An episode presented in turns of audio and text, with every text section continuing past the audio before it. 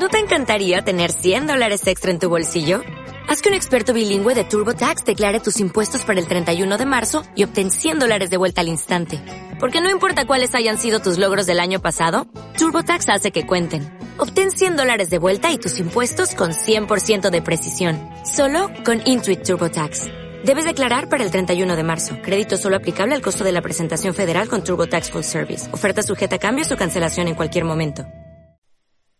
¿Saben que John Dave era el ship superior y debería haber sido canon?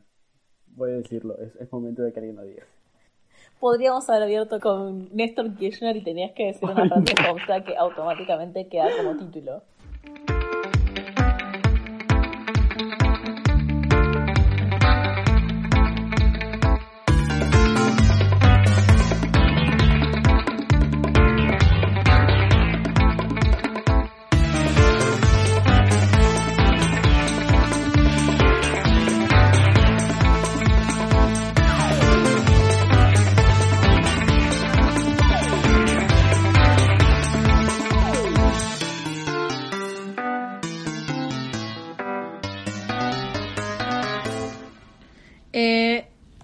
Hace tanto que no grabamos que no me acuerdo cómo eran, eran nuestras introducciones, más allá de decir, hola, somos torta animadas.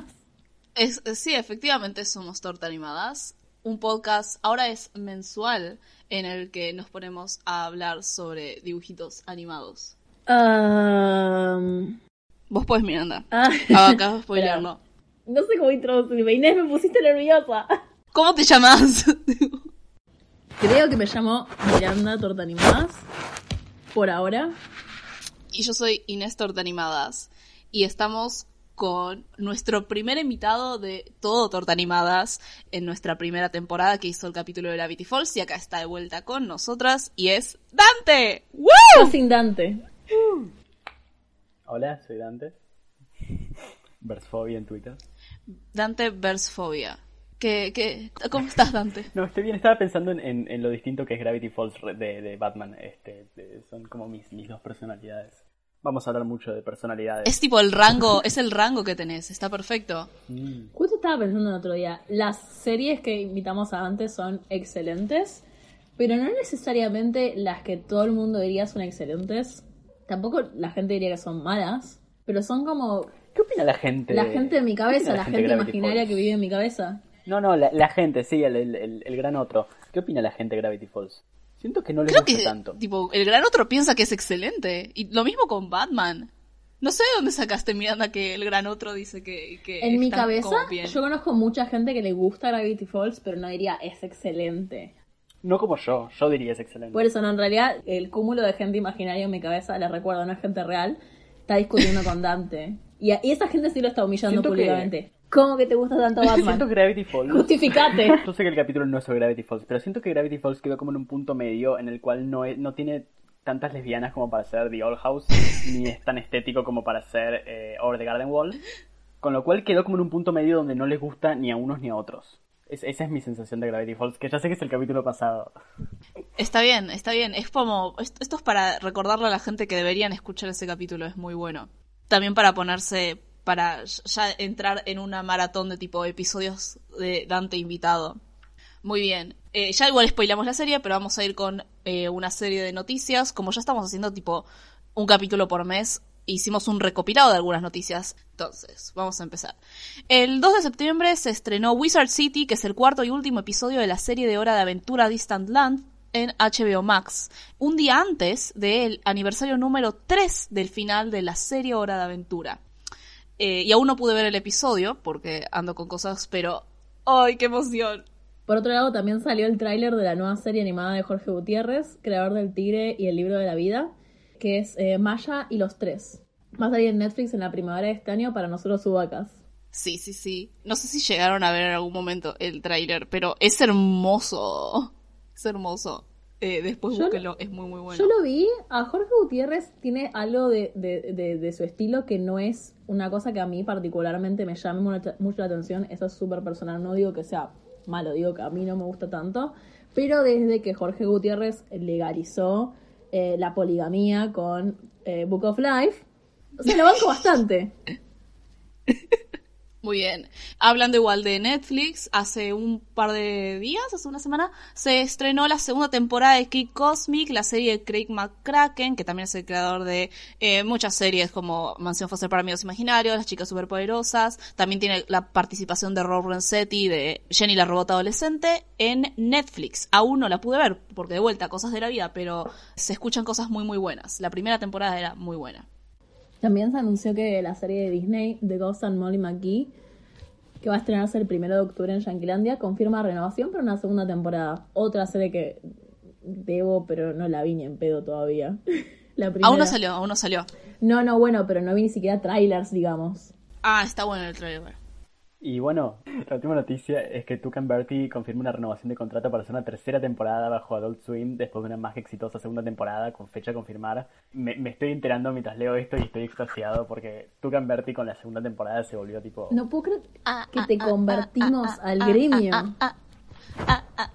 sí. Tucan Bertie es un tipo 9,9910, pero después tiene un uno más, el theme song. Tucan Bertie, Tucan Bertie, Tucan Bertie, Tucan, Tucan... Tipo, es, es tan bueno, no puedo explicarlo, es tan bueno que tipo, se convierte en un tipo 10 de 10. Ah, es muy buena la segunda temporada. Muy bien, ahora sí, ahora sí podemos pasar a la serie. Dante, ¿de qué serie vinimos a hablar? Vinimos a hablar de Batman, la serie de animación, Batman The Animated Series. Así es, Batman The Animated Series. Es una serie producida por Warner Bros. Animation, dirigida por Bruce Timm, también conocido por su trabajo en He-Man, la serie del 85 de She-Ra y G.I. Joe, al igual que muchas series animadas del universo de DC entre los años 1992 y 1995. Está basada en las aventuras del superhéroe de DC Comics, Batman, creado por Bob Kane y Bill Finger en 1939. Tiene un total de 85 episodios y tiene dos tipos de órdenes diferentes en los cuales podemos interpretar que se divide esta serie. Por un lado tenemos la producción y por otro lado la emisión. En el orden de producción son técnicamente dos temporadas. La primera es de 65 episodios y la segunda es retitulada Las aventuras de Batman y Robin de 20. En el orden de emisión televisiva son cuatro temporadas. La primera es de 60, la segunda y la tercera de 10 y la cuarta de 5. Lo cual lo deja medio, medio raro. Sí, Batman la serie de animación es una serie tipo de esas súper icónicas de, de ese periodo tan particular que es tipo 92-95. O sea, es como... Es demasiado vieja para que la vean ahora. No, no sé si la no sé si la pasan por la tele, honestamente. Tipo acá casi seguro que no. No, en Tuncas pasan eh, la Liga de la Justicia. Bueno, ves la Liga de la Justicia, la Liga de la Justicia Limitada son tipo las series de mi infancia que pasaban en, en nuestra infancia. Batman es una serie que yo veía cuando era chico, pero no salía cuando yo era chico y es... Dios, o sea, es, es, fue toda una experiencia volverla a ver porque hacía muchísimo que no la veía y nunca la había vuelto a ver completa desde que tengo tipo 6 años, no sé, esa debe ser la única vez que tipo me senté a ver la serie y la vi tipo 40 veces a los 6 años, porque viste que cuando sos tipo chiquito esas cosas las ves tipo 400 veces sin parar. Obviamente, sí, sí, sí. Cuando la vimos con Inés nos confundió bastante porque de repente aparecía Robin y nunca había sido introducido o otros personajes. y era porque están en desorden cuando las ves en el, en, el, en el orden de los capítulos de la tele.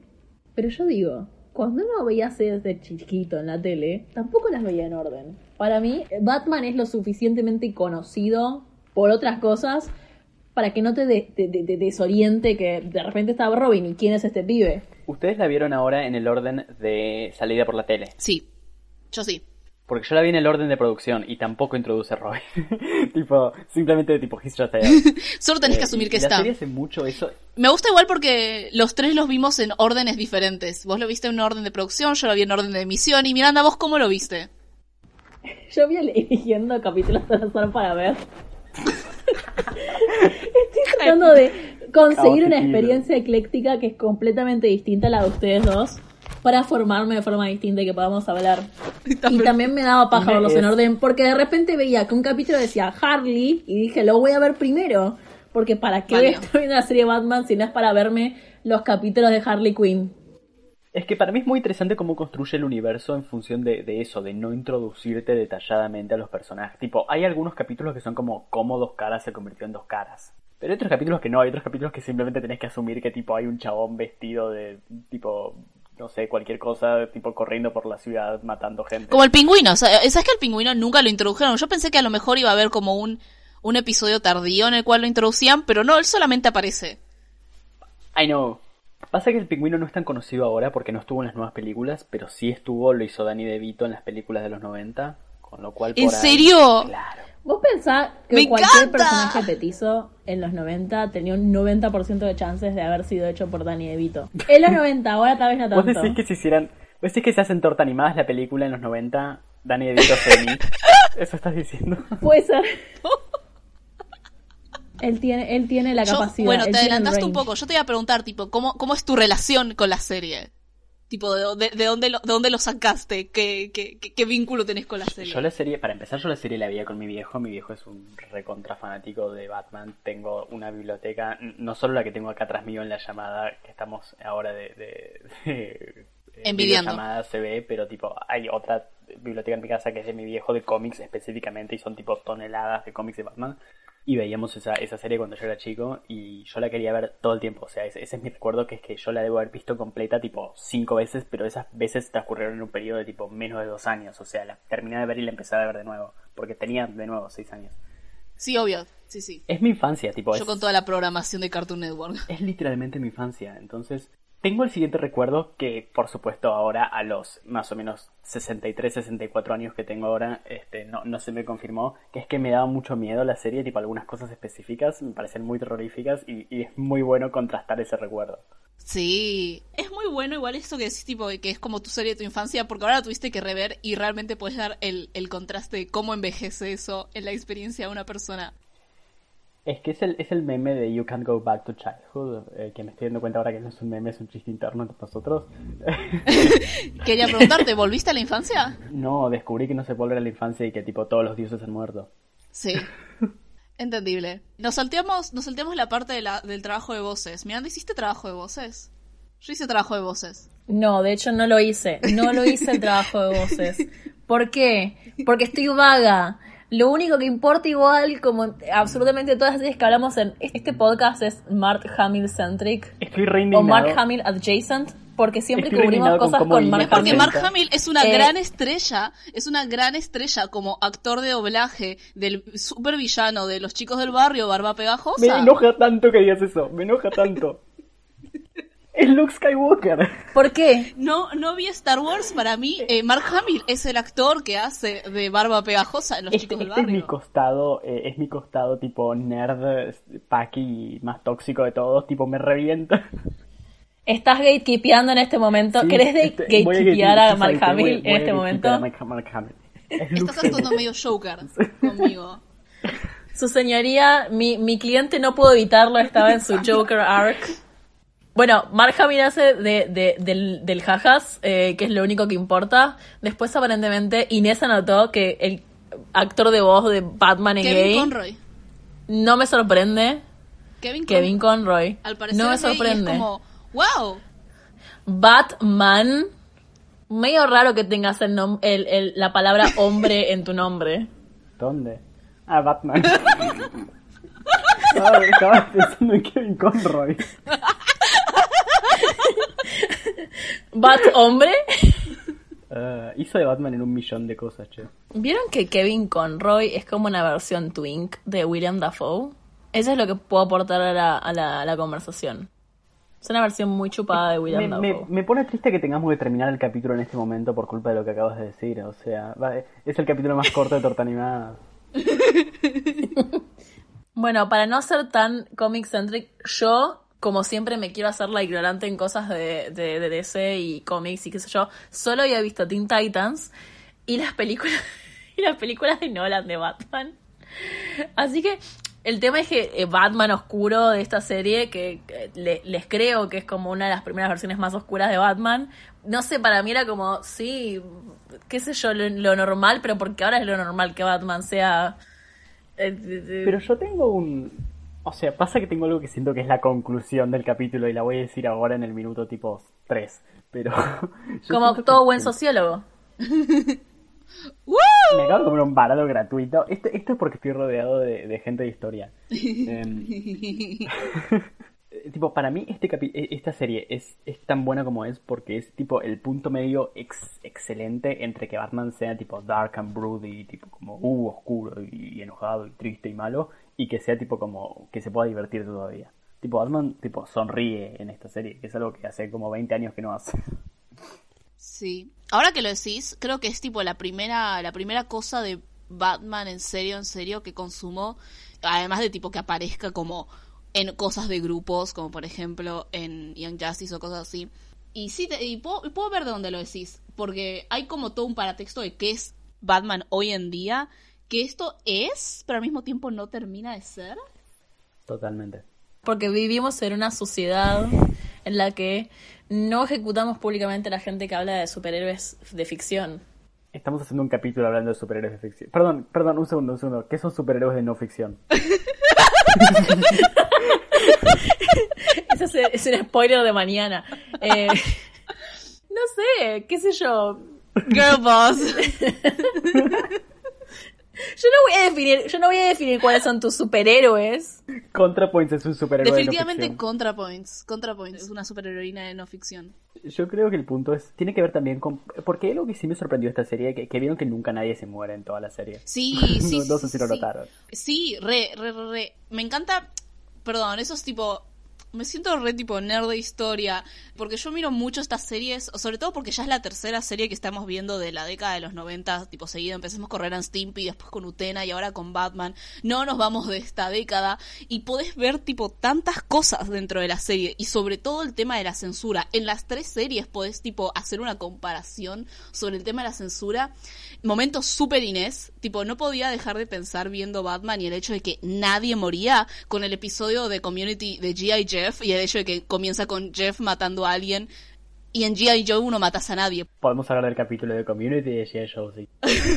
Pero, espera, igual esto sigue demostrando el término medio del que hablaba Dante, porque de hecho como el mini documental que es tipo cómo hicieron Batman que sacó DC, que está en YouTube si lo quieren buscar, es una hora y media, así que si tienen una hora y media para gastar de su vida está.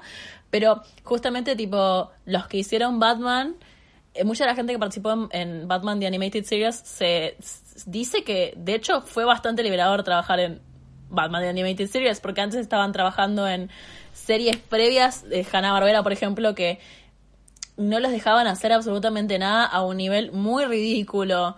Ponerle muestra una escena en la cual creo que Robin le pegaba una araña o la tiraba de una mesa y después tenían que, les pidieron que animaran que la araña estaba bien caminando abajo. Tipo en otra escena, como no puedes ni matar una araña, perdona a la gente que ama las arañas, perdón Inés, pero Sí. digo como Batman Es como el toca el de- suicidio. el tweet de- toca el suicidio. Es como si Hirsch. tipo Batman se suicidara, no. Pero a- hay personajes que parecen en el momento que están suicidando y hay personajes que hablan de algunos temas oscuros, ponele. Claramente no se compara con las otras dos series que estuvimos hablando en los 90. En comparación, esto parece tipo... Está este tema de que es una serie específicamente de los 90. Y hay una cosa muy, muy curiosa que justamente que se están determinando los términos de censura, como ya vimos, por ejemplo, en Ren and Stimpy, también lo vimos en Utena, pero al mismo tiempo hay otro proceso por fuera del producto, que es el hecho de que esta serie es del 92. Y en el 89, tres años antes, estaba realizando la Convención de los Derechos del Niño, que es básicamente eh, un establecimiento internacional en el cual se establece que el niño es un sujeto de derecho y el menor tiene que ser jurídicamente protegido, es decir, el menor de edad se convierte en un sujeto jurídico. Y lo curioso de esto, a qué iba todo esto, yo siempre hago el preludio, hay un episodio de Batman que se llama Los Underdwellers, que literalmente se trata sobre explotación infantil. Muy, muy explícita. Muy, muy Me explícita. encanta, me encanta que tome la historia de tipo. Básicamente toma la historia de Peter Pan, pero con una connotación como negativa, de tipo esa. Ves de tipo el niño que nunca creció, es como tipo, no, no, ese es este chabón que explota niños, y por eso hay un chabón rodeado de niños El pequeños. episodio no me gusta, no lo volvería a ver, no solamente porque me pone mal, sino porque al mismo tiempo tampoco es entretenido. Desde un punto de vista histórico, lamentablemente debo decir que muestra muy bien esta idea de eh, la Convención de los Derechos del Niño, porque al mismo No, tiempo en el cual se está generando una cultura de consumo infantil, es necesario, al hablar sobre el niño como sujeto de derecho, que el tipo el sujeto de derecho niño sufre un tipo de discriminación específica y mostrarlo en la pantalla, específicamente tipo en la explotación infantil, abre a ese discurso. Entonces, tipo, es históricamente va. Va. Eh, sí, yo lo que iba a decir es que Batman sí los recontra tortura, los chabones de esta serie. Eso me flasheó. Tipo, los deja tipo colgando de tipo 400 metros, tipo, se pueden caer y se pueden morir. Y es tu culpa, Batman. Y los ves tipo gritando y sufriendo y es como, wow. Pero después ves tipo las escenas en las cuales alguien se está cayendo de un precipicio y ¡oh! Justo hay un cuerpo de agua. Y a mí me da gracia eso. Es muy gracioso. Bueno, pero hay violencia en, en, en, en Batman. No está. Perdón, pues, estoy defendiendo la propiedad de DC. Me van a sacar. Let Batman say fuck. ¿Qué? ¿Perdón? Let Batman say fuck. Batman diría fuck. Batman diría fuck, pero no enfrente de Dick. Lo que es muy gracioso porque le puso de nombre, no le puso de nombre, no es el padre biológico de que estoy hablando. pero se llama Dick. Se llama Dick. Muy bien, para. ¿Querés elaborar sobre la tesis principal que hiciste al principio sobre el punto medio? Y relacionarlo también con esto de eh, la forma en la cual se relaciona la violencia y la muerte y el suicidio con Batman. Porque encima, el tema con Batman, que es como también como el apil y también la razón por la cual la gente lo puede criticar, pero al mismo tiempo siempre es alrededor de eso, tipo la idea de no hay que matar.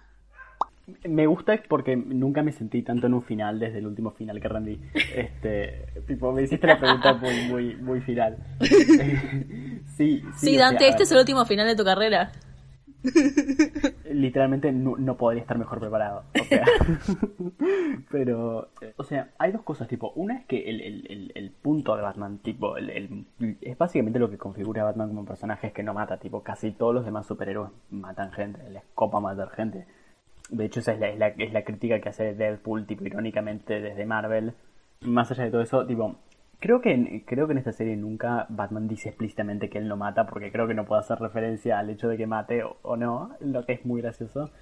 Eh, pero sí, a ver, hay una, hay una tendencia bastante creciente a, a tratar de mostrar específicamente en DC, porque Marvel no está tan en eso, pero a, a- a los superhéroes y sobre todo a Batman, que es básicamente el superhéroe de DC, porque a nadie le gusta Superman, eh, como tipo súper como dark y como toda una, una, una, una vida atormentada y es tipo deprimido y, y faja gente y qué sé yo, y básicamente lo principal que hace es torturar gente. Lo que es interesante porque es un superhéroe que no mata, pero crecientemente tipo desfigura y tortura y tipo maltrata gente. Y ahí está como el otro, el, el otro punto de vista es tipo, ah no, los superhéroes tienen que ser como más divertidos, ¿no? Y eso es lo que hizo tipo Taika Waititi en sus, en sus películas de Marvel, este, tipo Thor Ragnarok y, qué sé yo. Que es como, bueno, ¿qué pasa si podemos tipo hacer de nuevo tipo chistes? O en Batman, el, clásico ejemplo de eso es la serie de Batman de los 60 con Adam West, donde Batman tipo baila, este, y tipo, y, y qué sé yo. Y es como una especie de parodia de Batman. Y el punto es que es básicamente inmirable eso, porque tipo, ya ni siquiera es gracioso, han pasado 60 años. Y para mí esta serie tiene un, y, y tiene que ver con el hecho de que esta serie está muy específicamente dirigida a un público de niñes. Tipo, muy claramente, a diferencia de las películas de Nolan de ahora o de lo que sea. Y el público ni siquiera es tipo toda la familia, es como específicamente para que lo vean tipo niñes un sábado a la mañana en Estados Unidos. Y para mí logra una cosa donde hay una, hay una búsqueda en la, en la profundidad psicológica de los villanos y qué sé yo, las villanas, sobre todo las mujeres, que, que tienen una, una cosa bastante oscura y al mismo tiempo hay tipo, hay, hay, hay, hay chistes, tipo hay veces que el, que el punto del capítulo es un chiste. No sé, me encanta eso. Me pone feliz que Batman pueda hacer eso. Sí, bueno, justo, justo como estaban mencionando, eh, hablemos sobre el tema de villanos. Porque creo que es tipo la parte, la cosa más sólida que tiene la serie. Pero sólida en el sentido de que es muy, muy buena. Pero es que si yo fuera a hacer un, un, un video ensayo sobre, sobre esta serie, sería- el título sería tipo BTAS, que es tipo Batman The Animated Series, It's About the Villains. Tipo, ese es el punto de la serie. Sí. Es, es sobre los villanos.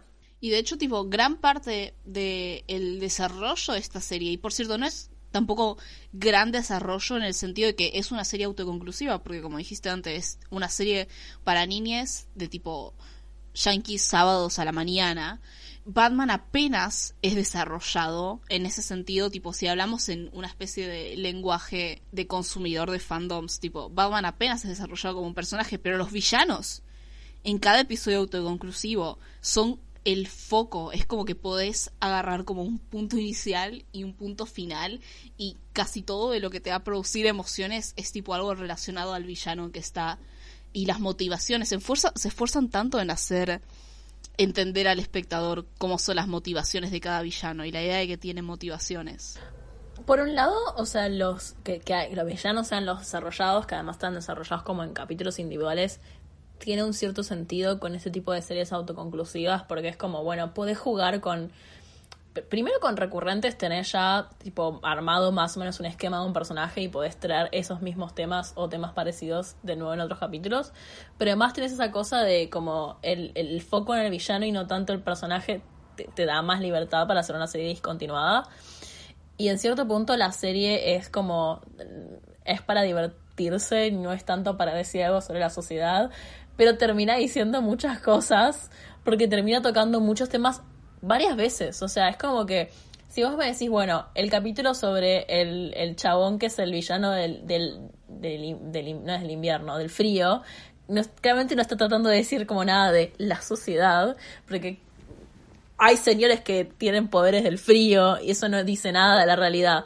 Pero si estás constantemente tocando el tema de la salud mental, como que, como que, que siento que algo me estás queriendo decir. O por lo menos mínimo es algo que pensás y que se está como filtrando de tus muy recurrentes temas de los cuales hablas en tu serie. Sí, Batman tiene esta cosa de que está tipo, ok, ya hablamos sobre el lío que es que esté dividida entre emisión y producción, pero yo temáticamente lo dividí en dos formas, Batman The Animated Series mientras lo veía. Por un lado es la introducción del trauma de cada villano y después hay una segunda parte en la cual está puramente enfocada en la institución de la salud mental, en el sentido de que al principio te muestran toda la motivación que lleva, por ejemplo, a lo... Yo, quiero hablar un poco después de esto, de la obsesión, porque Poison Ivy lo define de esta forma.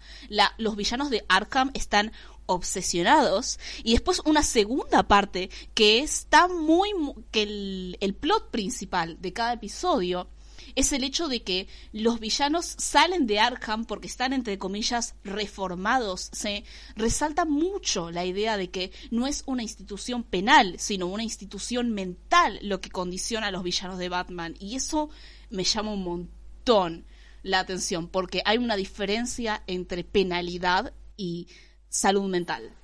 En algún momento en los cómics inventaron una cárcel en, en Gotham City también, que no me sale el nombre ahora, pero también está en una isla y qué sé yo. Y entonces empezaron como a dividir a los villanos, tipo algunos los mandan a la cárcel y otros los mandan al asilo, lo que es muy gracioso. Es que la misma Este, serie tiene tipo, perdón Sí. por interrumpirte, Eh, la misma serie tiene esa cosa de, hay personajes que nunca los intentas justificar, tipo nunca intentas justificar a, ¿cómo se llama el personaje del orientalismo? El Joker. Rajal Ghul, tipo nunca intentas justificar a Rajal Ghul. No, pero sí lo justifican. No le da, no le da tipo una, una justificación de una historia que, que, que, que, dice tipo, No, bueno, no. Rajal Ghul quiere ser inmortal porque se murió su abuela y tipo odia la, odia la muerte. No, solo es Rajal Ghul y listo, ya está. Pero después tenés otros villanos que sí te dice tipo, no, mira, tipo, tuvo esta vida y le pasaron estas cosas. Salvo el Jajas, que el Jajas es todo su tema aparte. Pero después, ahora sí el Jajas tiene su propia hi- historia de redención. Entonces es como que, bueno, deseas, date cuenta de lo que querés decir. Bueno, ese es el punto por el cual Joker es la peor película de la historia de la humanidad. No vi el Joker. Ese, Oh. ese es No vi el tú. Joker, no. No wow, vi. con razón odias a Peter Coffin. Que piensa que es la mejor película de la existencia. Pero este, este fue un comentario muy, Pero paso Peter mucho Coffin tiempo es online. más allá de eso. Me gusta, me gusta tipo el hecho de que eh, yo dije que tipo ContraPoints es una eh, eh, superheroína de no ficción y después andamos diciendo que tipo Peter Coffin es jajas. Peter Coffin es un supervillano de no ficción. ¿Viste que no existían? Y su superpoder es pegarse a sí mismo en las pelotas. ¿Podemos censurar esto, DC, por favor?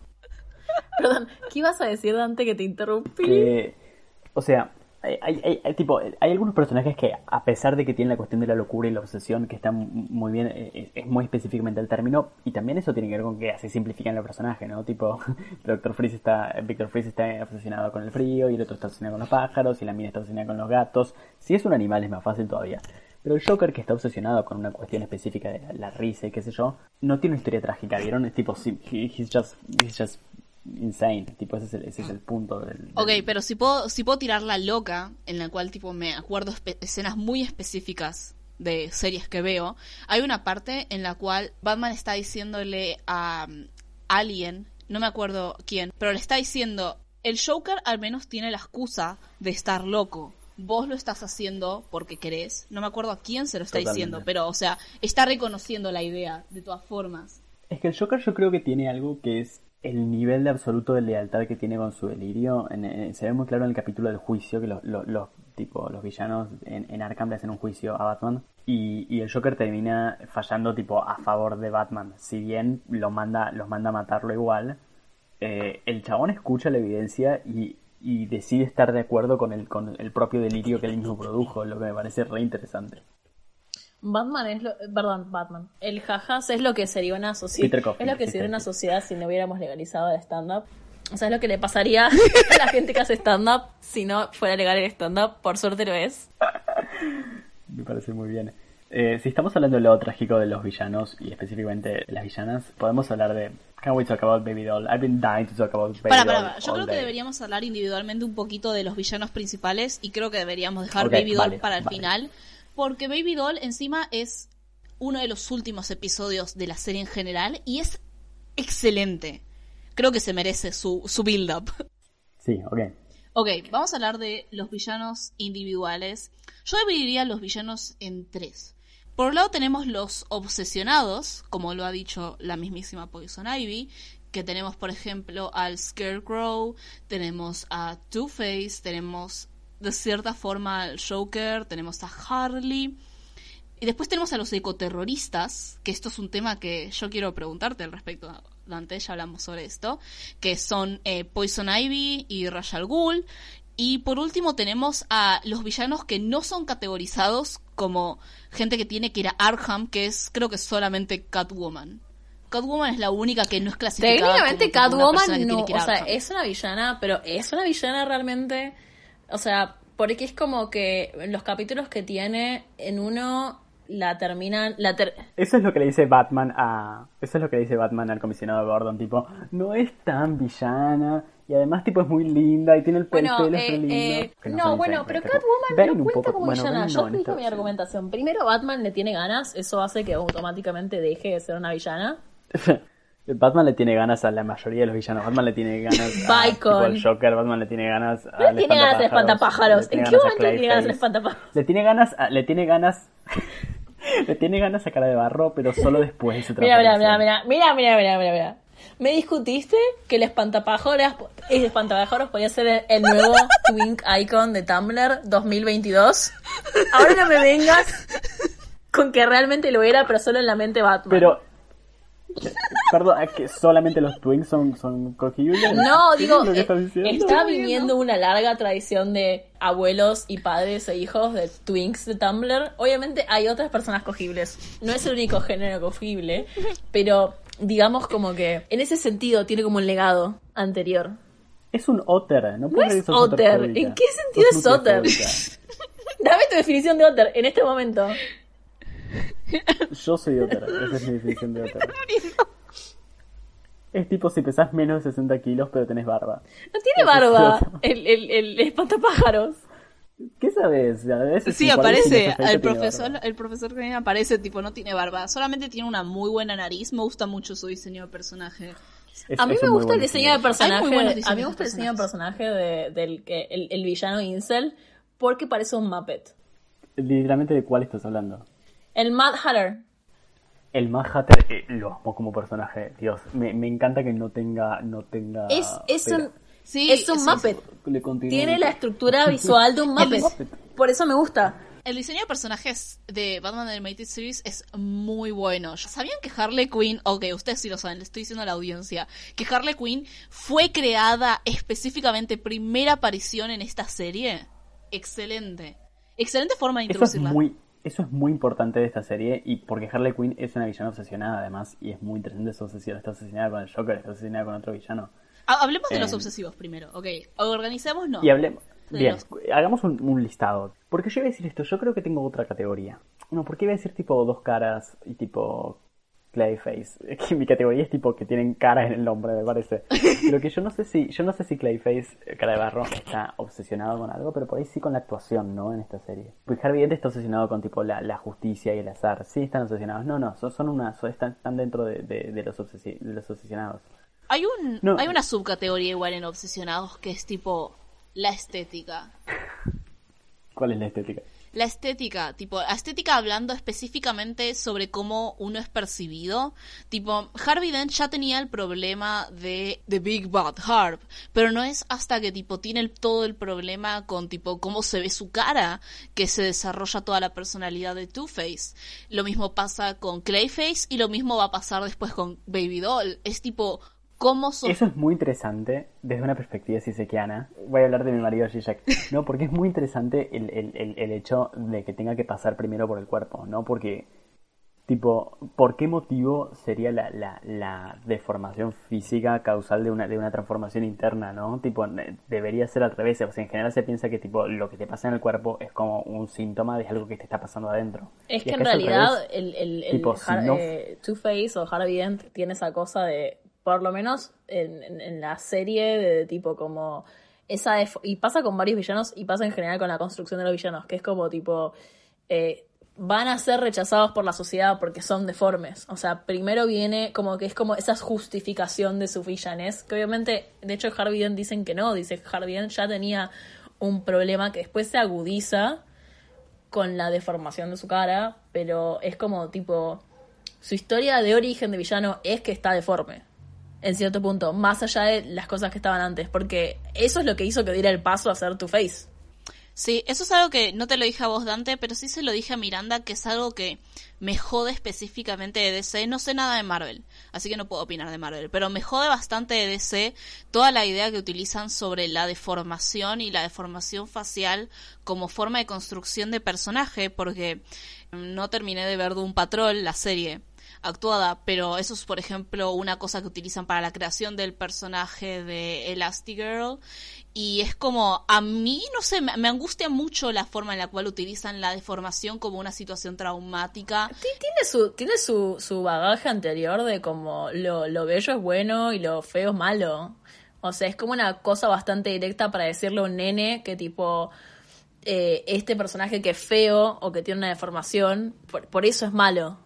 Obviamente no es que te dicen eso es, malo porque es feo, pero ayuda, ayuda a como las percepciones anteriores. Eso está, pero me pasa lo mismo con, esa idea que me pasa con lo de dos caras, que es que tipo, obviamente la, la construcción narrativa que es la serie del trastorno de, personalidad múltiple es bastante, eh, ¿cómo ponerlo sencillamente? Es bastante pelotudo. Tipo, es, es o sea, no, no, no funcionan así ningún tipo de, de- de trastorno de personalidad, es una, es una forma muy, muy, muy barata de hacerlo. Y aún habiendo dicho eso, me parece tan interesante. Tipo, me parece apasionante la forma en la que lo construyen. Y con eso de, de lo, lo, lo, lo feo y lo, lo deforme, yo por un lado estoy completamente de acuerdo. Y es, y es evidente que eso tiene que ver con eso. Y por el otro lado, también empiezo a ver cosas como que, no sé, tipo, eh, Poison Ivy. eh, tipo, el punto es que es bella, ¿no? Tipo, ese es el punto, es que es bella y es mala. Y yo lo que siento es, hay un cómic de Batman, al menos uno, probablemente hay más de uno, eh, en el que, eh, creo que más de uno casi seguro, en el que a, a dos caras específicamente le, le hacen cirugía estética y le, y, le, y le corrigen, entre comillas, la cara. Y siempre que pasa eso, porque pasa más de una vez, eh, el chabón se termina deformando a sí mismo de nuevo. Y me parece muy interesante eso. Porque para mí hay algo en, en, en, en, lo que, si bien eso de, de, de la- lo deforme está, este, y fíjate que pasa con otros personajes, el pingüino claramente tipo tiene los dedos como de, de- de- de- de- en, el, en el diseño del personaje como deformes. Hay algo en que, en que, en que ellos un poco eligen la estética, tipo, incluso al fin y al cabo, tipo, sí, dos caras tienen la cara deforme, pero él elige vestirse con un traje que es mitad blanco y mitad negro. Ah, Bueno, y otra cosa que, y otra cosa que, que igual eh, como que discute un poco lo que acabo de decir yo también, y te, te valida lo que dijiste vos, está el capítulo del, del circo, en el, bueno, el circo, los ex, los ex los ex pibes del circo, que está, no me acuerdo cómo se llamaba el villano, Croc. eh, ¿cómo? Croc. Que Croc, se, que Croc se escapa y se encuentra con gente que es gente ex del circo, tipo las, las siamesas, eh, todos personajes secundarios que no lo ves nunca más. El pibito que tiene las manitos de pato, que no sé por qué me dio tanta gracia que, que después lo ponen nadando como una foca. Porque son manos de foca para mí. Sí, no sé, pero la animación me dio mucha gracia porque es de repente un pibito que se puso a nadar como foca. Pero no importa, el niño Uy, Dios, foca. tengo, tengo un... Lo banco Sí, el sí, niño foca, pero bueno. Y en esa hacen una distinción de tipo como los las personas estas que entrarían bajo la categoría de gente con deformidades lo aceptan a Croc porque es tipo, piensan que es un rechazado de la sociedad, pero ellos justamente no quieren atacar a esa sociedad, quieren hacer su propia comuna en el bosque. Y después tipo, dicen, no, pero no nos dijiste que eras un asesino.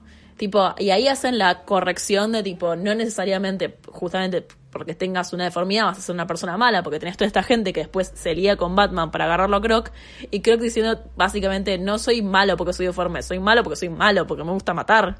Yo iba a decir, tipo, estoy completamente de acuerdo con todo lo que dijo antes sobre dos caras, sobre todo porque, tipo, te das cuenta de que claramente el manejo que hacen sobre la idea de, tipo, el trastorno de, de personalidad múltiple no funciona así.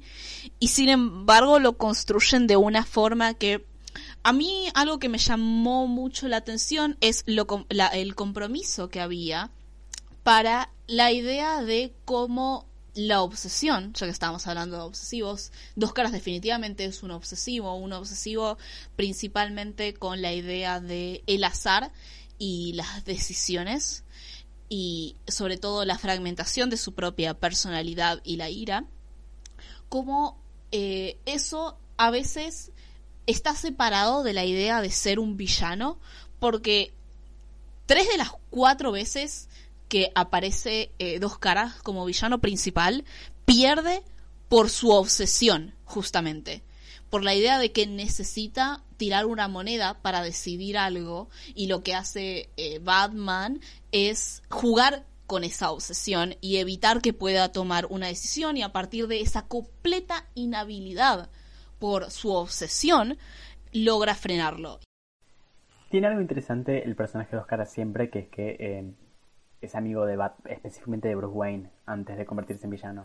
Ay, eso me encanta, eso me, eso, eso, eso, eso, me encanta y me duele, tipo, cada vez que tipo eh, Harvey Dent barra dos caras dice tipo, no, porque Bruce Wayne es uno de mis mejores amigos, me destruye. Además todo el mundo sabe que cogieron la facu, tipo. sí, sí, son, son tipo, son exes, son tipo exes de su etapa de experimentación en el, en el college. Hablando de, de, obsesivas, bueno, para mí es... Em, eh, bueno, es, es interesante la, la historia que hacen antes de decir lo que voy a decir, voy a decir otra cosa, porque ya, ya hablamos de esto y estamos de acuerdo. El pingüino es el peor fucking personaje de esta serie. Si el pingüino fuera literalmente la versión villana de, de, de, Danny, de Danny DeVito, no estaríamos teniendo esta conversación. Es cierto hay que Denny Davitificar. Es que la, gracia para mí del pingüino como personaje en los cómics es que es un, es un mafioso, pero al mismo tiempo es un tipo de alta sociedad, entonces está como en dos mundos todo el tiempo y, y es uno de los villanos, eso es un villano de Batman que, que no debería ir a, Arkham, por ejemplo, es un villano que tendría que ir a la cárcel porque en realidad es un mafioso. Y el punto es que en la serie no lo saben explotar eso, tal vez porque es tipo medio difícil explicárselo a chiques Tipo, el único capítulo donde exploran algo de eso es el capítulo donde hay unos tipo chabones de alta sociedad que se burlan de él y es tipo, es tan triste, es tan triste ese capítulo. me hace llorar. Sí, sí, sí. Es como los otros capítulos del pingüino no me importan. Ese me, dejó un poco mal. Ese logró. Me hace mal. Voy a ser sincera, eh, que se llame el pingüino en este país no, no, no funciona. No funciona porque pienso en otras cosas. Además, Néstor Kirchner es alto y el pingüino es petizo, lo que es confuso. Eh, me, me pone muy mal que yo sabía que existía el pingüino antes que Néstor Kirchner. Es que el pingüino entraría en el cajón y Néstor no entraba en el cajón. Cuando yo sabía que existía el personaje el pingüino, porque a mi vieja le gusta mucho la película de, de Tim Burton de, de, Batman. Ahora no sé si en realidad está el pingüino, solo sé que existe el pingüino por otra cosa. Entonces cuando me enteré que Néstor Kirchner era alto, me arruinó la vida. Absurdo. No, perdón, pero iba a decir que para mí Poison Ivy es como en un punto tipo... O sea, un poco siento que la serie es tipo sobre todo sobre Poison Ivy y Two-Face, porque tipo, tienen una historia antes de ser villanos los dos. ¡Ay, eso me encanta, eso me encanta, eso me fascina! Eso, eso no lo sacaron de los cómics, no sé dónde lo sacaron, es brillante, es una excelente idea. Eso, eso me fascinó porque tipo, no conocía el origen de dos caras. Entonces cuando vi a Harvey Dent por primera vez con, tipo, siendo la víctima de Poison Ivy, yo a Poison Ivy ya la conocía, entonces yo estaba como, claro, es amigo de Batman, después es víctima, que después se vuelva un villano común de Batman, a mí que persona que no conocía su historia, lo, que lo llevaba a ser villano, me, me encantó. Eso hizo que tipo me gustase un montón cómo lo construyeron, porque al principio lo hicieron, construyeron re bien la idea de que es tipo amigo de Bruce Wayne. Ah, me encantó. es, es, espectacular eso, eh, pero además eh, lo que dice de Poison Ivy es, es dos cosas, tipo, número uno, que tiene toda la amistad con eh, eh, Harley Quinn, eh, pero además es, está para mí en el punto medio entre los villanos, entre eh, tipo obse- obsesiva, obsesionada con la naturaleza y las plantas y, y qué sé yo, pero esa obsesión eh, se- eh, directamente se vincula con el ecoterrorismo, que es la otra categoría que, que hicimos. Voy a ser honesta, para mí Poison Ivy no entra dentro de los obsesivos. Porque, o sea, hay una escena específica. Tiene un momento obsesiva, el momento en el cual casi se muere porque tiene que salvar la planta. La Claro, ese, ese y el momento del el trial. El, el episodio del el trial a mí me gusta mucho. Me gustan mucho los episodios en los cuales los villanos interactúan como el arquetipo de villanos, que son específicamente dos. Almost Gorim, que es donde los villanos hablan sobre cómo casi le ganan a Batman, y el trial, que es un juicio que le hacen a Batman diciendo, alegando la idea de que Batman los hizo villanos. Tipo, ellos no iban a ser, no hubiesen terminado en Arkham si no fuera por Batman. Y me gusta eso porque explora mucho específicamente la idea del villano de Batman como un arquetipo. Y en ese momento hacen una escena en el, en el episodio del juicio en el cual Poison Ivy alega que, de vuelta, Batman la hizo lo que es y la abogada de Batman dice, le muestra, le empieza a torturar una planta y ahí Poison Ivy le salta encima a la abogada y muestra que está obsesionada con las plantas. Lo cual Perdón, an- antes de que sigas con eso, ¿puedo hacer un, un mini comentario sobre ese capítulo que es excelente? Que es que, tipo, me parece muy interesante que tomen una pregunta que es la de, tipo, ¿no tiene acaso Batman la culpa de que, lo- de, que los villanos sean como son? Tipo, Batman no los está produciendo. Porque me parece que es como, es una discusión que, que hubo bastante como en el universo de Batman, en tipo, en esa misma época, en los tipo 80, 90. Y me parece muy interesante que una serie para chiques la haya tomado. Tipo, una cosa que, es- que me parece que es re profunda, tipo, como, como, tipo, filosóficamente esa pregunta. Este, me, me parece muy bueno que hayan, que hayan tomado esa pregunta. Sí, y sobre todo porque para mí, en ese sentido, el episodio del juicio es un punto de inflexión. La primera mitad de la serie aboga a favor de Batman. Es como no, los villanos claramente tenían su propio, su propia motivación y su propia obsesión. Pero en la segunda mitad de Batman, o al menos mi dimisión mental, en la cual se enfoca en los villanos salen porque, entre comillas, están rehabilitados y Batman los vuelve a meter, me, yo al menos como espectadora siento que Batman no siempre está desconfiando de la idea de que los villanos se rehabilitan porque eso implicaría que él tiene la posibilidad de rehabilitarse también. Y eso es algo que claramente no se implica dentro de la serie porque es una serie para niñes, pero al menos cómo se trata la salud mental es algo que yo sentía. Es como, mm, ¿por, qué, ¿por qué desconfías tanto de la idea de que se rehabiliten? Totalmente. Es que, el, el- el, digamos, la cuestión de la re- rehabilitación y, inherentemente pone en, en- juego el, el- el lugar de Batman ya de por sí en la serie y en, el, en la ciudad. Porque es como, entonces los que lo tendrían que estar persiguiendo a estos villanos no son la policía, son profesionales de la salud. Nadie va a decir eso en una serie de niños. Pero digo, es como, ya de por sí es raro, pone, pone en un lugar súper extraño a Batman, porque Batman claramente no va a tipo hablar psicológicamente con los, con los villanos y nunca es su lugar y nunca lo intenta hacer. Más allá de que hay algunos momentos en los cuales muestran la humanidad de Batman y lo ponen como diciendo tipo podría ser diferente la cosa o no caigas en eso, sobre todo en los capítulos de Harley, en el capítulo de Harley que sale de Harley Quinn que sale de- del, del, manicomio, pero como que no sé, es súper raro, lo deja, lo deja Batman en un lugar súper raro, que tampoco lo resuelven en, en, en cosas posteriores de Batman, como que siempre están jugando en ese hilo de tipo como los villanos están todos locos y no tienen redención, o son súper víctimas de su sociedad y como que estaban justificados a cierto punto, como la película de Jajas, o las dos cosas al mismo tiempo, como que es raro, no sé, como que lo deja parado en un lugar súper raro la serie a veces. Y, y Poison Ivy igual, para volver al hilo, siempre termina un poco, tipo, no siempre, tipo, como dice Ine, está claramente más del lado del ecoterrorismo, como crecientemente. Y de hecho hay algo que a mí me, me flasheó mucho viéndola, que es que Batman literalmente le dice ecoterrorista. Lo que me sorprendió mucho, que tipo Batman use la palabra ecoterrorista. Tipo, ¿cómo le explicas a tu hijo de... Hablemos Siempre del tipo, como, ¿cómo le ecoterrorismo. explico? Hablemos del ecoterrorismo, sí. Eh, que están Poison Ivy y, y Rush al Ghul, que literalmente quiere, tipo, matar millones de personas con tal de, entre comillas, salvar a la Tierra. Y esa es la, es la postura del ecofascismo, ¿no? Que también está basada en como concepciones de la, de la, de la naturaleza que son como súper tipo conservadoras o, o tipo reaccionarias en un punto, ¿no? Es como... Y me parece, eh, Dios, con... O sea, es, es tan interesante que hayan usado tipo ese que, ese concepto tantas veces porque no es un concepto tan claro de lo que, que carajo es un ecoterrorista. Tipo, no, tipo, es mucho más fácil decir, tipo, ah, está obsesionado con, lo- con los pajaritos. Y tiene que ver con eso de que quieren, entre comillas, justificar de alguna forma al villano. O sea, no quieren que simplemente al villano le guste matar gente. Tipo, tiene algunos que sí, les, tipo, les, les gusta afanar. eh, Tipo, y está bien, es válido.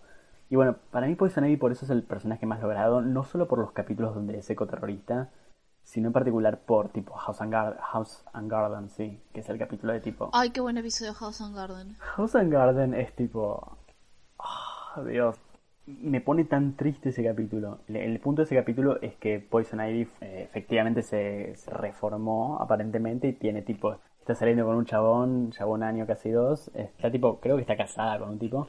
Y tiene, y tipo, eh, medio que adoptó a los, a los dos hijos, que en realidad, bueno, hay todo un plot point con eso. Pero eh, Batman la sigue todo el tiempo y trata de descubrir tipo que está tipo si efectivamente eh, está reformada. Y al final del capítulo por supuesto resulta que no. Eh, que de hecho el, tipo con el que está casada y, lo- y los dos hijos son tipo seres creados a través de plantas. Y tipo y, es una cosa muy tremenda. Y el punto es que ella quiere tener tipo esa vida, que tipo, ella un poco quiere tipo tener y, y es una posición a todo esto súper machista, tipo la mina se quiere casar y tener hijitos.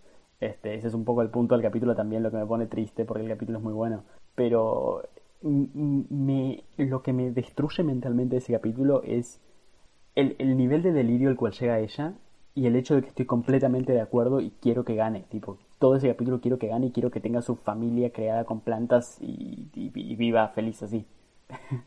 me, hace mierda. Me mata que hay una reivindicación igual de Poison Ivy en redes, lo cual es como o no viste o no viste lo que lo que pasa tipo con Poison Ivy en general, tipo bueno, igual es por la simplificación que hay en general en, en, en redes de tipo como, como se enfrentó a, a un burócrata barra tipo un gobernante, es como tipo hashtag girlboss y quiere proteger a las plantas y tipo, sí, bueno, qué sé yo, sí hay un montón de... hay que proteger el medio ambiente, pero no hay que ser un ecoterrorista. Pero es que ese es el punto del ¿No vieron el capítulo de mí. Es que ese es el punto del ecofascismo para mí, que es que si, si no pensás un poco profundamente en lo que estás diciendo, rápidamente te encontrás tipo defendiendo Poison Ivy, ¿entendés? Es una ideología que te que, que vos decís tipo, ah, bueno, pero, pero la- ella solamente quiere quiere tipo tipo salvar a las plantitas y tipo, sí, sí, y quiere matar gente para eso, tipo, no sé. Y no le pone ningún tipo de valor a la vida humana. Exactamente, tipo, es- eso es lo, es lo peligroso de, de esa ideología, justamente tipo cuando la, fe- cuando la gente defiende a Poison Ivy está demostrando que es lo peligroso del, del tipo de pensamiento ecofascista, que es que tipo se te cuela en todos lados. Esto tipo es una metáfora bastante po- tipo bastante evidente de tipo toda esta serie de, de pensamientos son así, tipo, es- es- por eso cuando hablamos más temprano hacía la comparación con el feminismo transfóbico. Ah, pero es, solo quiere defender a las mujeres, este, solo está defendiendo a las mujeres de la violencia de los hombres. No, está tipo está eh, es- este, está atacando a las mujeres trans en, en virtud de una posición extremista y completamente absurda y biologicista y la posición del ecofascismo también es biologicista, tipo se basa en una noción de naturaleza que es anticuada y tipo insostenible. Sin embargo, igual es muy claro el posicionamiento de Poison Ivy en esta serie. Tal vez en otras series, en otros cómics, tiene otra historia de origen que sí es, ponerle, no es justificable si es ecoterrorismo, pero sí es justificable si Posta estaba defendiendo a las plantitas. Obvio, obvio, obvio. No, y, Pero bueno, digo- viendo esto es como tipo, bueno, a- aparte usan la... A, a mí lo que me, me- me chocaba es eso, como que le dijo la palabra... No, no lo implicó solo, no, no lo implicó la historia, lo dijo. Sí, eso me hace pensar como que hay una necesidad de diferenciar entre... Porque ya han existido villanos que son, entre comillas, villanos por su defensa a la naturaleza. Y otra cosa es tipo que es ser un ecoterrorista y que te clasifique el otro como ecoterrorista. Tipo, yo te estoy deteniendo porque para mí vos sos una ecoterrorista. Totalmente. Podemos hablar de Raya al Ghul. Podemos hablar de Ra's al Ghul porque efectivamente también... Ahora que lo pienso no me acuerdo si Batman lo llamó a él ecoterrorista. A lo mejor fuimos nosotros los, el, el gran ojo Creo que espectador. sí, ¿eh? Creo que en el segundo capítulo lo llama, pero no me acuerdo bien. Pero como que hermoso Rayal Ghul que nos deja hablar de tipo ecoterrorismo y orientalismo al mismo tiempo. ¿Algo más querés tener, hermano? Es como. A mí Rayal Ghul me aburre un montón. Los episodios de Rayal Ghul, Talia, no me importan. No me importan nada. Pero es cierto que DC tiene un. Es una gran, gran fuente para volver a tipo torta animadas temporada 1 y hablar sobre orientalismo. He can't keep getting away with it. Es como. O sea. Yo sé que el resto de la humanidad no está obsesionado desde cuarto año del secundario con el texto orientalismo de Edward Said, como yo. Yo sé que no soy el, el, el, el, el modelo de persona, pero no sé, no tienen, un, no tienen una, una, mínima decencia de no hacer una imagen tan orientalista, como que he visto cosas que son orientalistas, pero no son tan orientalistas, como tipo la música, la imagen ahí en el desierto, las ropas, el, el, el, el acento, el hecho de que Talia sea tan Sí. Yo ¿Tan así? Thalia, pero te juro, te prometo por Dios que escuché Getalia. ¡Basta! ¡Basta! Getalia algún. Gitalia el Ghul podría ser literalmente la peor persona, el peor concepto que se ha dicho en esta noche. Me gusta estar participando de mi momento favorito de torta animadas, que es Miranda dice algo super cursed y tipo Inés se ríe tipo estrepitosamente. Es, es mi momento favorito en cada capítulo de torta animadas. y Estás haciendo un Miranda en este I'm- I'm momento. doing a Miranda.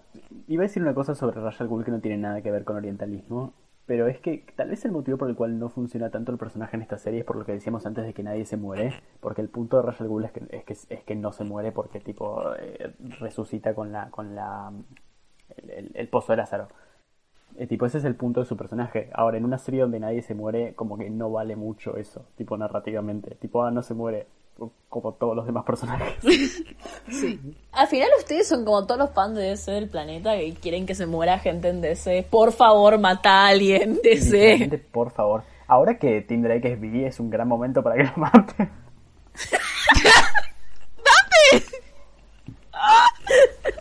No pongan esto, por favor, que tipo, tengo que cerrar mi cuenta de Twitter. No, no, eso es literalmente lo, lo más gracioso. Dijiste muchas cosas graciosas. Eso tiene que quedar. Ese momento de homofobia tiene que quedar. fuera de contexto suena como que estoy siendo re bifóbico, tipo como que está bien que lo maten porque es bisexual, no como que, tipo, estoy diciendo que DC es bifóbico y lo van a matar porque es bisexual. No, yo creo que debería quedar porque explicaste el chiste que claramente no sos bifóbico. Pero mm, Eh, entonces, ecoterrorismo. Cerremos, cerremos la idea de ecoterrorismo. No, no sé si tenemos un, un cierre sobre ecofascismo, creo que dijimos un montón, tipo, es interesante que, que usen un concepto tan tipo particular y, y difícil de explicar como shorthand para, para un tipo de, de- de villano, pero bueno, tiene que ver con cómo, cómo construyen la, la justificación específica de los personajes y al fin y al cabo... Y algo que no, además no tienen tanta... cor- Además, perdón, lo habíamos dicho la, otra vez. De que a diferencia de otros... O sea, obviamente no existe un jajas en la realidad, eso sí es completamente ficcional. Pero muchos de los crímenes o cosas que no son... que tienen que ver con poderes, pero sí, por ejemplo, el- todo el concepto de la corrupción y tipo de... de ciertas cosas de violencia sí existe en la realidad.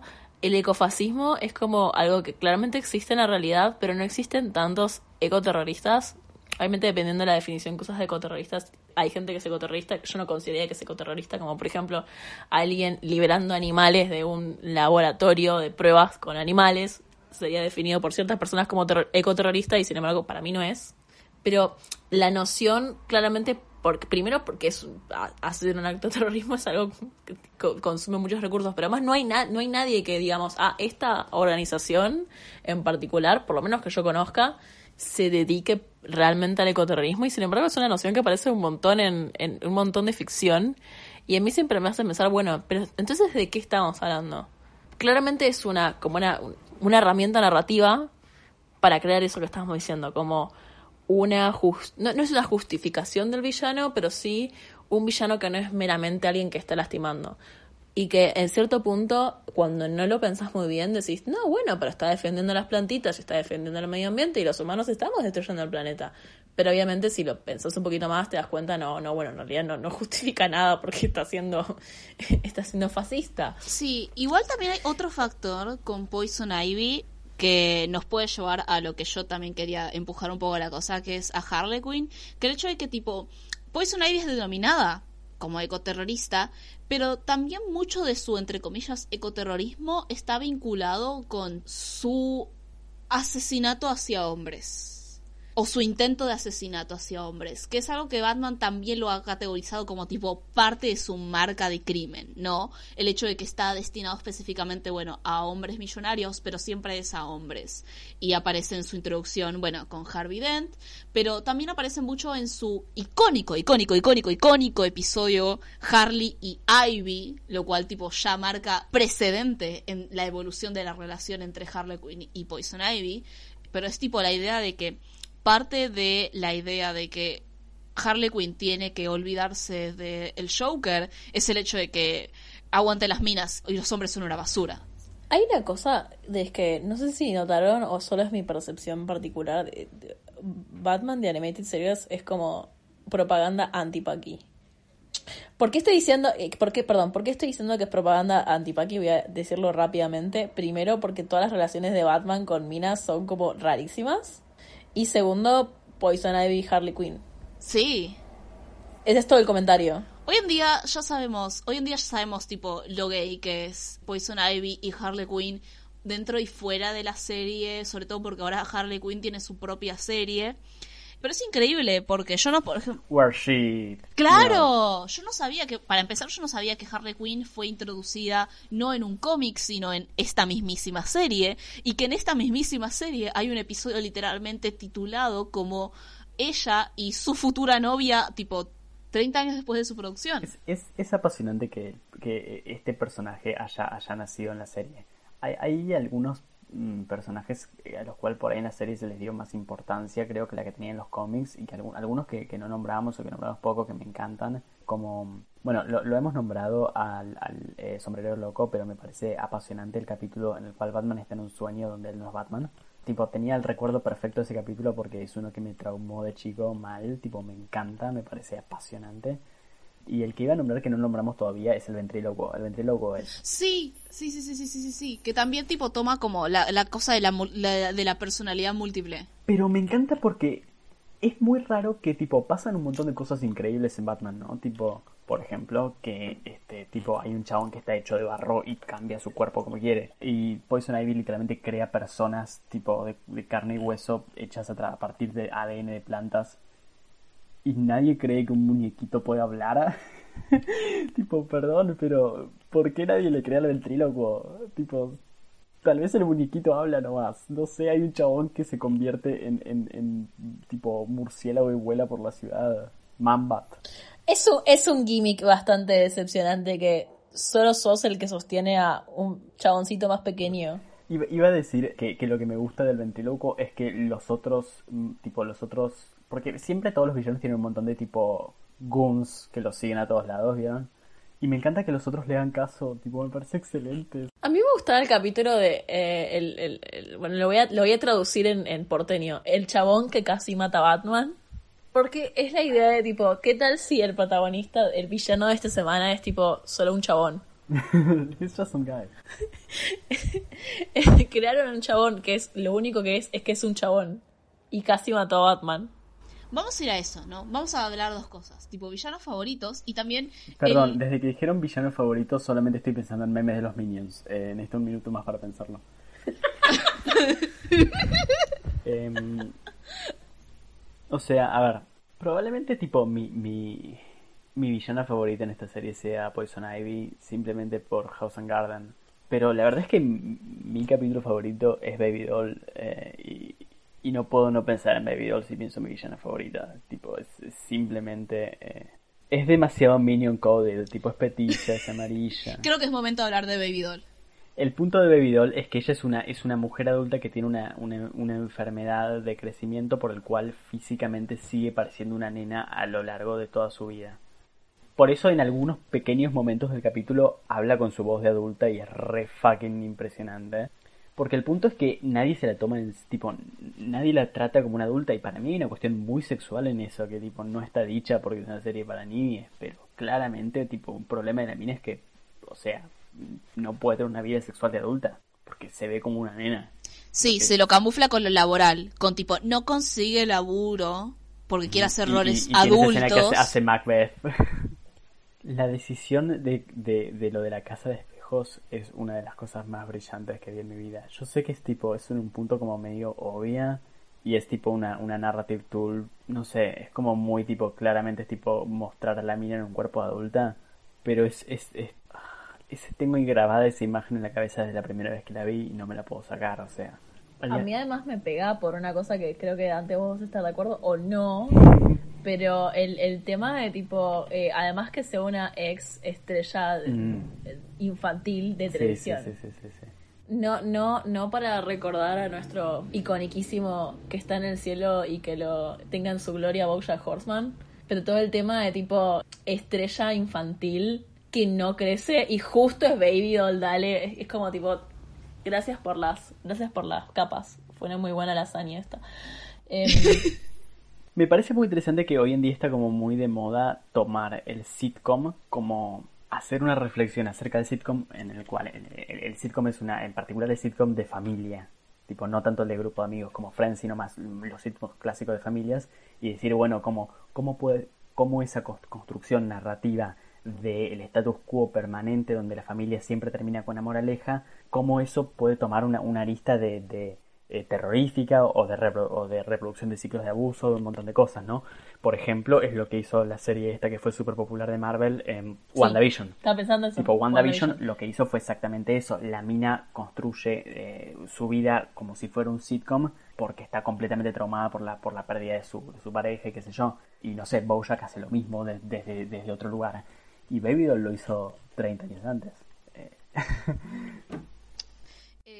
Yo voy a decir, para, para empezar, vamos a establecer un, una objetividad y después vamos a la subjetividad. La objetividad es que Harley Quinn es tipo la, la villana de toda la serie, tipo, y el personaje de toda la serie se roba el espectáculo entero y aún después de la serie justamente llevamos ya como más de un año desde que salió Aves de Presa y la fantabulosa emancipación de Harley Quinn, que fue una gran película, por cierto. Yo no veo películas y vi esa película y me encantó. O sea, la evolución del el personaje de Harley Quinn como un ícono, como un personaje tipo icónico de masas, avanzó bastante. Por fuera de eso, vamos a la subjetividad. Me gustaron mucho Dos Caras y me gustó mucho el Riddler, Enigma.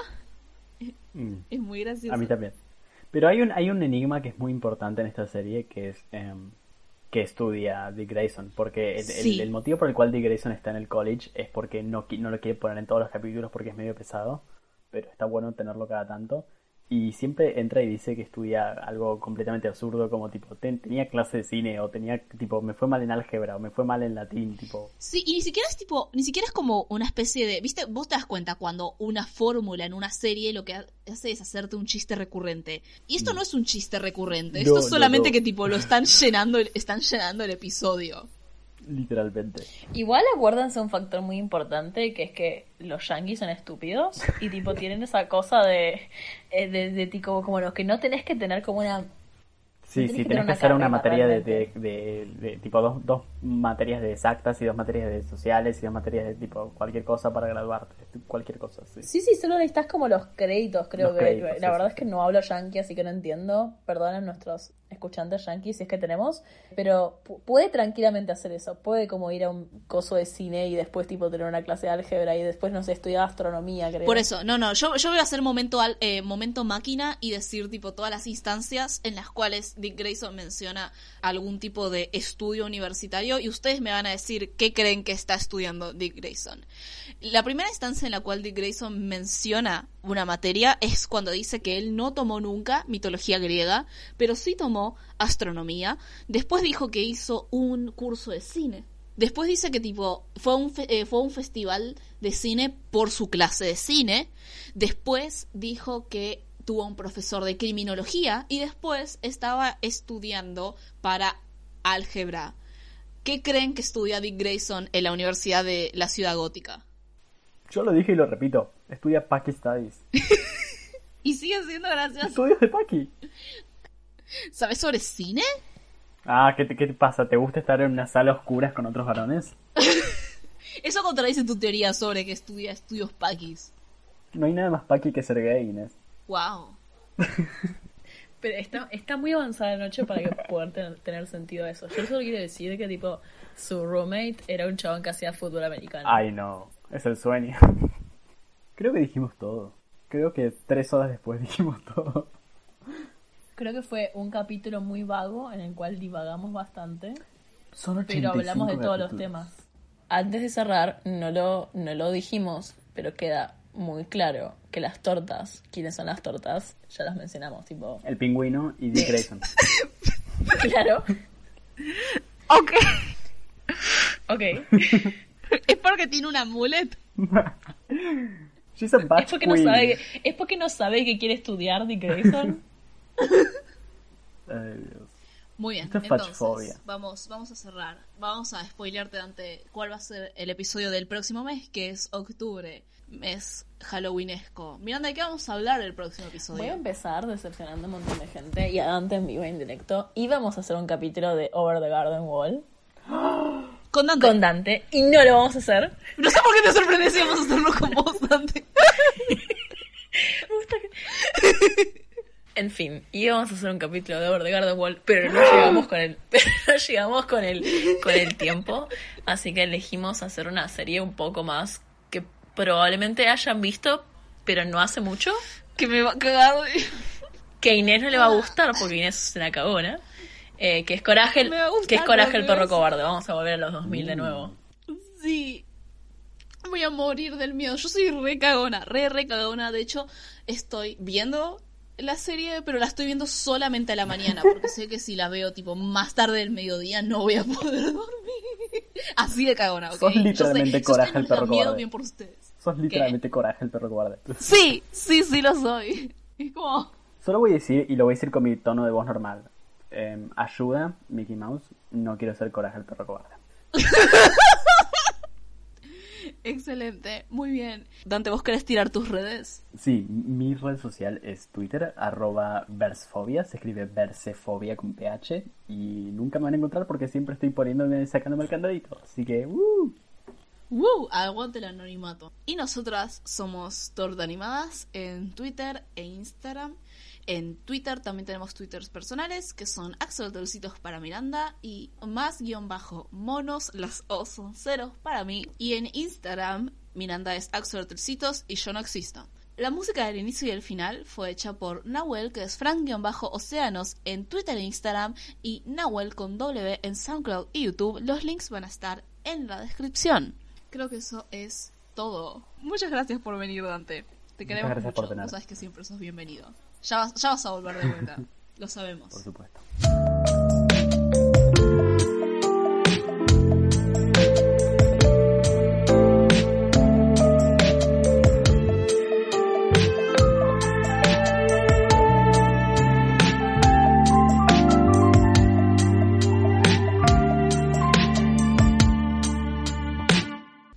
Muy bien. Ahora podemos hablar de DuckTales. ¿No se merece tu familia lo mejor? Entonces, ¿por qué no los mejores huevos? Ahora, Egglands Best están disponibles en deliciosas opciones. Huevos clásicos, de gallina libre de jaula y orgánicos de Egglands, que ofrecen un sabor más delicioso y fresco de granja que le encantará a tu familia. En comparación con los huevos ordinarios, Egglands Best contiene la mejor nutrición como 6 veces más vitamina D, 10 veces más vitamina E y el doble de omega 3 y B12. Solo Egglands Best. Mejor sabor, mejor nutrición, mejores huevos. Visita egglandsbest.com para más información.